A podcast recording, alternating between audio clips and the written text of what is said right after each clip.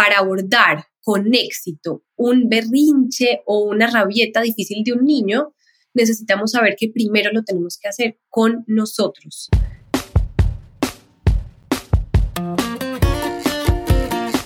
Hola, bienvenidos al Fully Kids Podcast. En este espacio discutimos con expertos preguntas que ustedes nos hacen en fullykids.com y nuestras redes. Conversamos sobre los retos del día a día, de la crianza y salud de los niños. Yo soy Manuela Gómez, mamá de Emilio y Elisa, soy médica integrativa y directora científica de Fully Kids.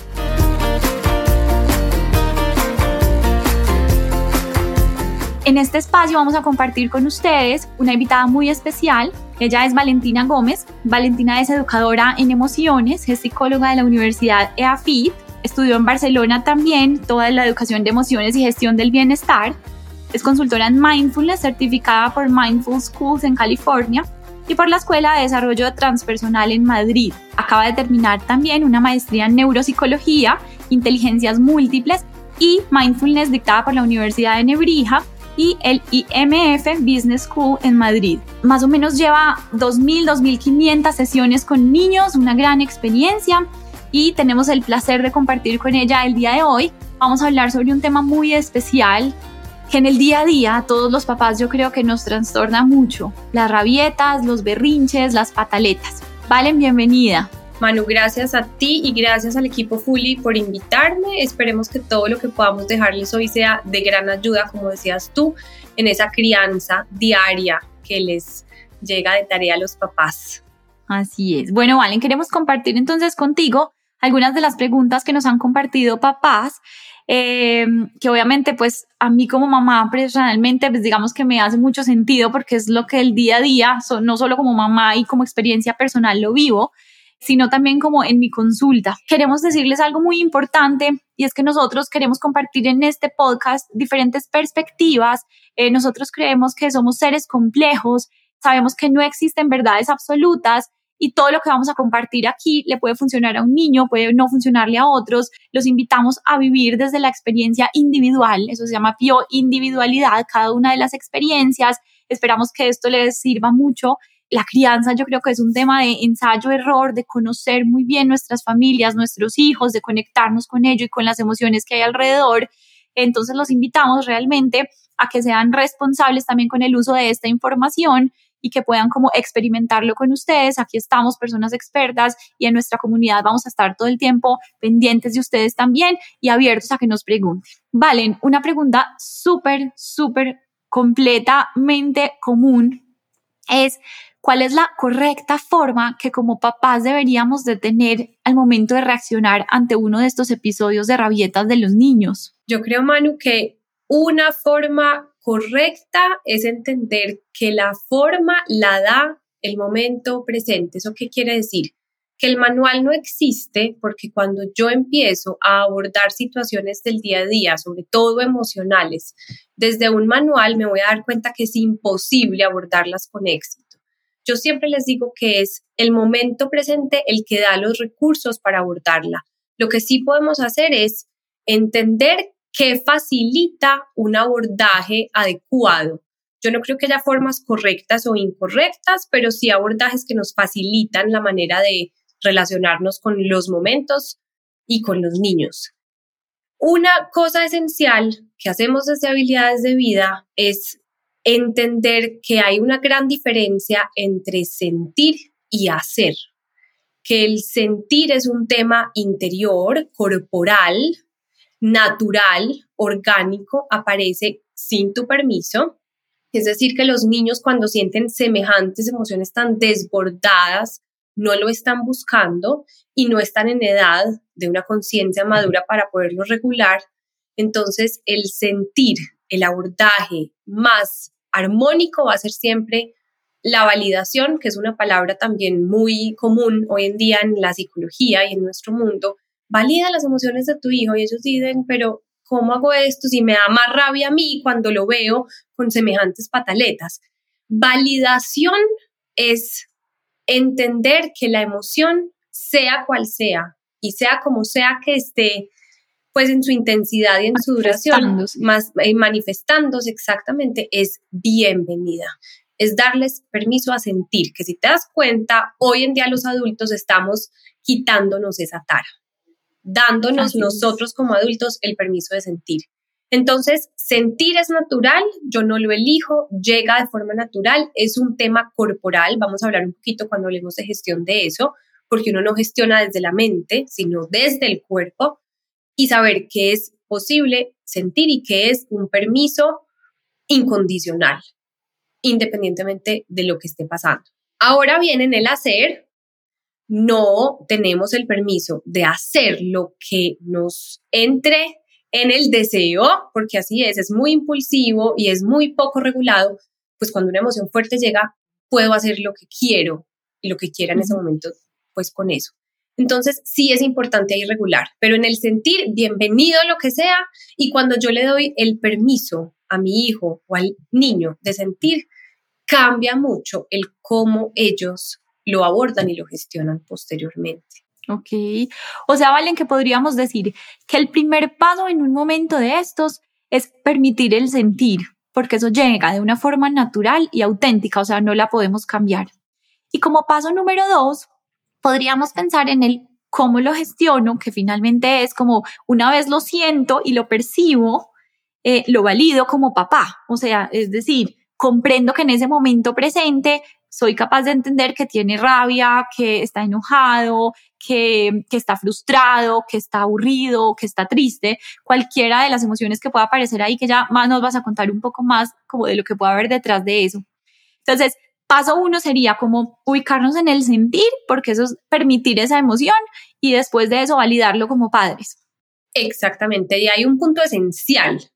Validarlo como padres implica que el papá sea capaz de validar que él también está sintiendo algo cuando ve al niño así de descontrolado. Eso te quería preguntar, porque ahí entonces inmediatamente viene a mí un sentir y es que muchas veces como en la manera también de la, del momento y de la pataleta y en ese instante, a veces como papás también reaccionamos, digamos que de la forma que no es fuerte, podríamos decir que casi que estamos haciendo una pataleta al mismo nivel de ellos y después de eso aparece como una culpa y muchas veces en esa culpa creo que hay una mezcolanza de emociones porque entonces primero estamos bravos, reaccionamos, luego viene una culpa y después como forma de mitigar esa culpa queremos antes como no en la validación, sino a veces de pronto ceder ante cosas que no son, o sea, como que cómo podemos aprovechar, vale, en esta oportunidad de una pataleta, una rabieta de un hijo para también ver la oportunidad de nosotros de crecer o de trabajar nuestras emociones ahí. Ahorita cuando decías que no hay verdades absolutas y hablabas de lo compleja que es la humanidad, me parece muy lindo ver. Primero que esto es, si bien parecen consejos no superficiales, pero no muy útiles, porque la mente de entrada dice, ay, pero es que respiración, Valentina, pues que yo ya lo he hecho y no hace la diferencia o validar, es que yo ya lo he escuchado. Entonces yo creo que quiero resaltar antes de seguir que la humanidad sí es muy compleja y que es un tema de hacer el esfuerzo y de llevarlo a la práctica en ese día a día y también entender que de entrada la mente, por cómo está configurada, va a decir, esto es muy difícil. Y no importa, yo puedo darme cuenta que la mente se resiste pero darme el permiso para empezar a entrenarme y a hacerlo diferente. Entonces, aquí voy a lo que decías con respecto a cómo actúan o cómo reaccionan los papás y cómo pues se, se enfrentan tantas veces a esa culpa. Y es realmente los adultos tenemos una parte nuestra que se llama la conciencia, y otra gran parte que es el inconsciente y en ese inconsciente habita lo que llamamos nuestro niño interior. Entonces, cuando tú ves a un adulto relacionándose con un hijo, no es un adulto papá y el hijito que supuestamente tiene que aprender, sino que en esos momentos están dos niños relacionándose todo el tiempo a partir de la información que tienen adentro, que como muy bien sabemos, de nuestra generación hacia atrás no hemos recibido una información y una formación óptima alrededor de estos temas. Entonces, el papá pues puede también empezar a reconocer la presencia de su niño interior, a entender que despierta, las acciones de mi hijo despiertan una pataleta en mí que yo necesito volver a entrenar esa parte que habita dentro y está perfecto y yo creo que en ese camino estamos todos los seres humanos todos los días de la vida, tengamos o no hijos, porque todos los seres humanos pues también tienen pataletas distintas, puede que en una pareja eh, no haya hijos todavía y una pataleta súper común es la indiferencia. ¿Estás bien? Sí, estoy perfecto. No te digo que estoy perfecto. Total. Y está mal por dentro y no lo acepta. El orgullo. Entonces hay distintas pataletas de adulto, pero siento que para abordar con éxito un berrinche o una rabieta difícil de un niño, necesitamos saber que primero lo tenemos que hacer con nosotros también. Súper importante, qué bonito. Sobre todo, Valen, que yo creo que uniendo un poco acá lo de mi experiencia, pues, y mi, y mi trabajo del día a día es ese montón de enfermedades y situaciones psicosomáticas que tenemos que vienen de gestiones no óptimas de esas emociones que vivimos en el día a día. Entonces, qué rico que desde chiquitos nos puedan, digamos que guiar un poco más por, un canal mucho más consciente para poder como aprender y poder manejar esto de una manera distinta. Valen, ¿qué no hacer en ese momento como padres? Es muy difícil, pero igualarse. Es decir, darle voz a ese niño interior que se despierta. A ver cuál grita más, a ver cuál es más grosero, a ver cuál insulta más. Tratar de evitarlo y ahí, si hay mucho desborde de parte de ambos, hay solo una cosa que lo puede como calmar y es la distancia distancia puede ser física, pedir dos minutos, irse a un cuarto distinto. Hay papás que se van al baño o muchas veces, y lo hacen en las citas de psicología en habilidades de vida, me llaman desde el vestier, desde el carro, desde los lugares mágicos para estar solos, eh, porque pues una pelea se aumenta cuando hay dos aunque realmente dentro de nosotros ya viven dos, el adulto y el niño, el niño. Entonces las peleas también se pueden empezar a calmar dejando que lo que internamente se despierta, que es una emoción, o sea, una energía en movimiento, esté ahí. La herramienta básica, clave, fundamental e imperdible de una buena gestión de emociones es la respiración y la aceptación que simplemente sentarse a estar con la emoción. Cuando yo le doy la bienvenida y dejo que esté un ratico en mi cuerpo, yo puedo saber que tengo un nudo en la garganta, una presión en el pecho, un hueco en el estómago o que tengo mucha fuerza en la mandíbula o en los brazos y estar con eso y respirarlo, decir, aquí estás, te veo, te siento, eso es una energía que es mía, está en el interior de mi cuerpo, no viene a hacerme daño. Y ahí la primera pelea que es entre mi cabeza y lo que mi cuerpo está experimentando se apaga, se reduce. Y cuando yo estoy con la emoción realmente desde la presencia, un par de minutos, porque es un ejercicio súper corto en tiempo, la intensidad baja de inmediato. Qué bonito, me gusta mucho, Valen, lo que dices como de ese espacio mágico de distancia yo a veces, pues en mi caso le digo como el, el, el momento o el, el, lugar de centramiento, es decir, como que antes de seguir echándole leña a esta fogata que se está creando aquí, pues como que tomo un poquito de distancia, me voy a un lugar de centramiento, tomo unas respiraciones profundas y conscientes y, y, sí, ahí es donde tú dices, pues como que acepto, ¿cierto? Eh, integro esta emoción tal cual para volver pues como a enfrentarme de una manera más consciente, podríamos decirlo así. Total. Y algo importante es que aceptar no es compartir, es simplemente ver que eso es lo que hay y dejar que el cuerpo lo recicle, lo repare, no la cabeza, la mente siempre va a decir que no, esto es horrible, yo no lo quiero sentir, es que no debe haber pasado, es que ta, ta, ta.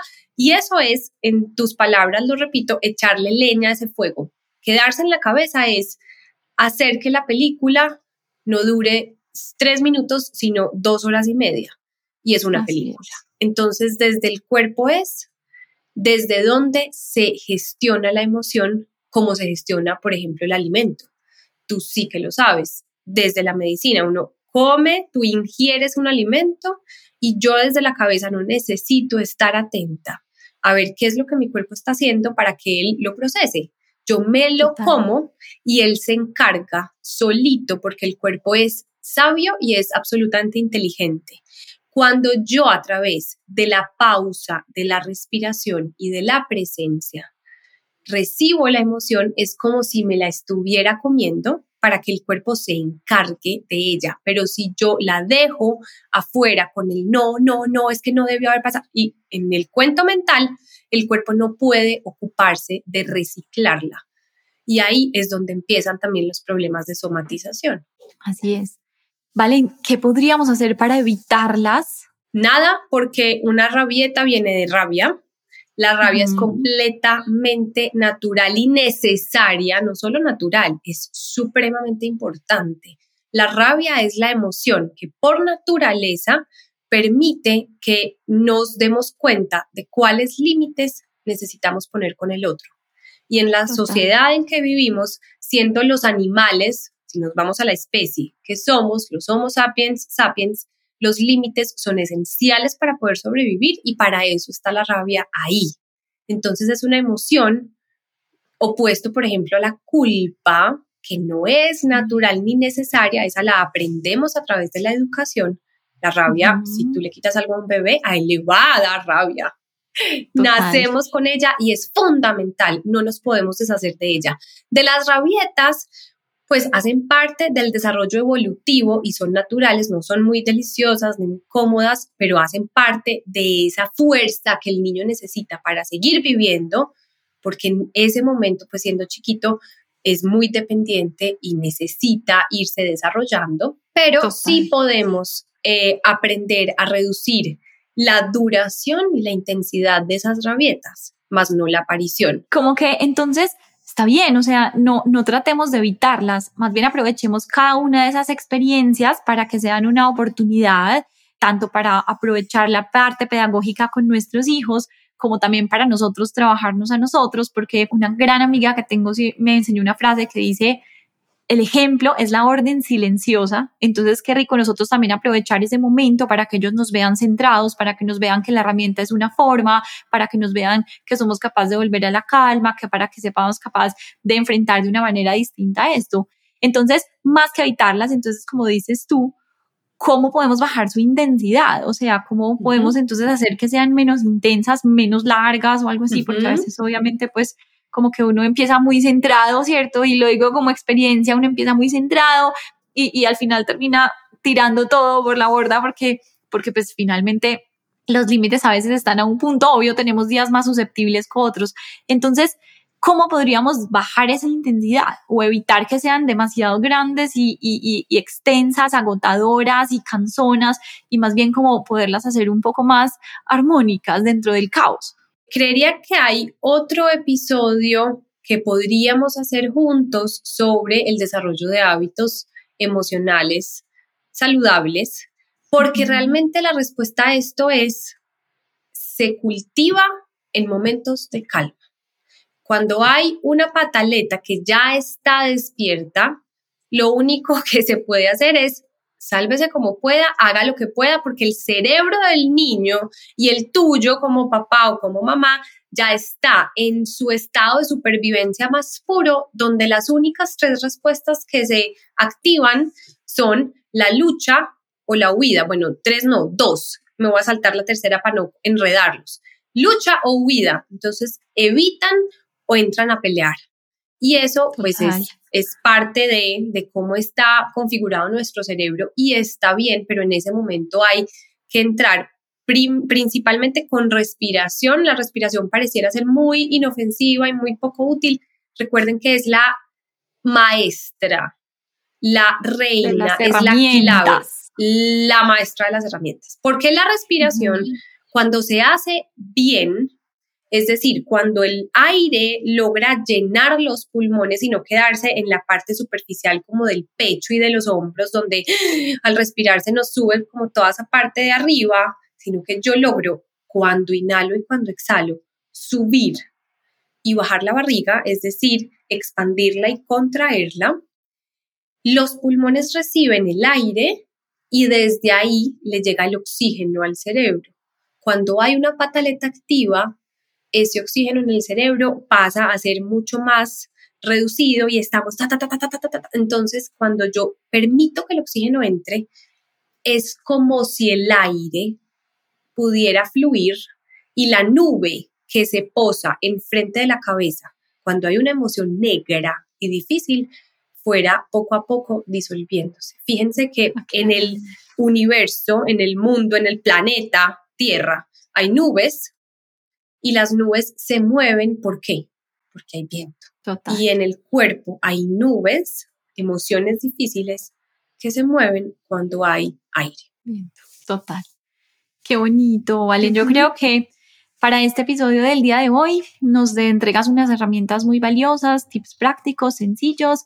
Me gustaría mucho si los resumimos en cuatro puntos como lo hicimos al principio. Entonces voy a decirlo si tú me lo corriges y cerramos, digamos que con esto. Entonces, inicialmente el sentir, primero, paso uno, permitir el sentir, porque es natural, porque es auténtico y porque es necesario. Y sabes qué? Porque no hace daño.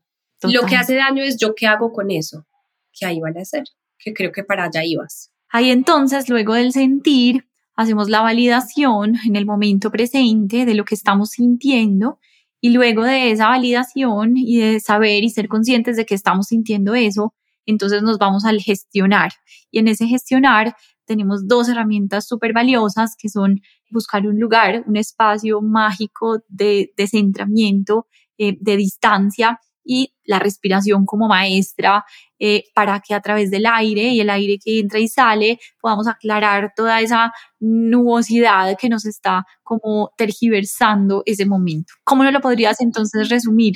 Agreguémosle presencia, el lugar mágico donde tú puedas estar solo, porque en esos momentos cualquier cosa funciona como un detonante, pues, pero total. Entonces, la, soledad, la quietud del cuerpo, no es posible hacer daño si yo tengo los brazos quietos y las piernas quietas y la boca cerrada.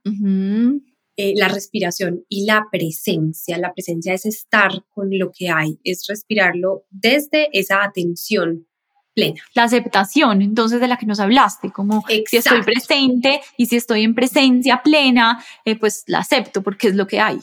Exacto, no porque mi mente diga, sí, la recibo, me fascina la emoción o la amo, la mente La agradezco, sí, porque eso no es tan, tan funcional en el instante. No, la puedo estar detestando, pero el cuerpo sí sabe aceptar aún cuando la mente se resiste. Y finalmente, habíamos dicho otra, creo, sí, que se nutre, los hábitos emocionales se nutren esos momentos de calma. En ese momento de, de dificultad con respecto a las emociones, conectémonos con la complejidad que es y que significa ser humanos y sigamos entrenando, sigamos practicando. Sepamos que los papás y los humanos que estamos todos los días entrenándonos en esto, estamos en el mismo camino de cada día decirle sí al mundo emocional, sabiendo que puede llegar a ser muy retador.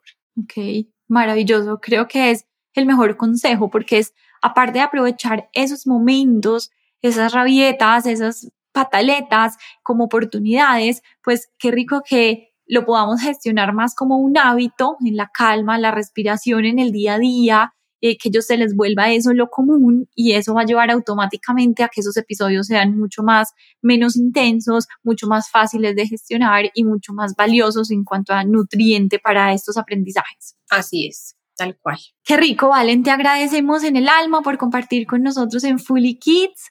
Gracias, personas como tú son las que queremos invitar y, que nos puedan nutrir con toda su experiencia, y su conocimiento.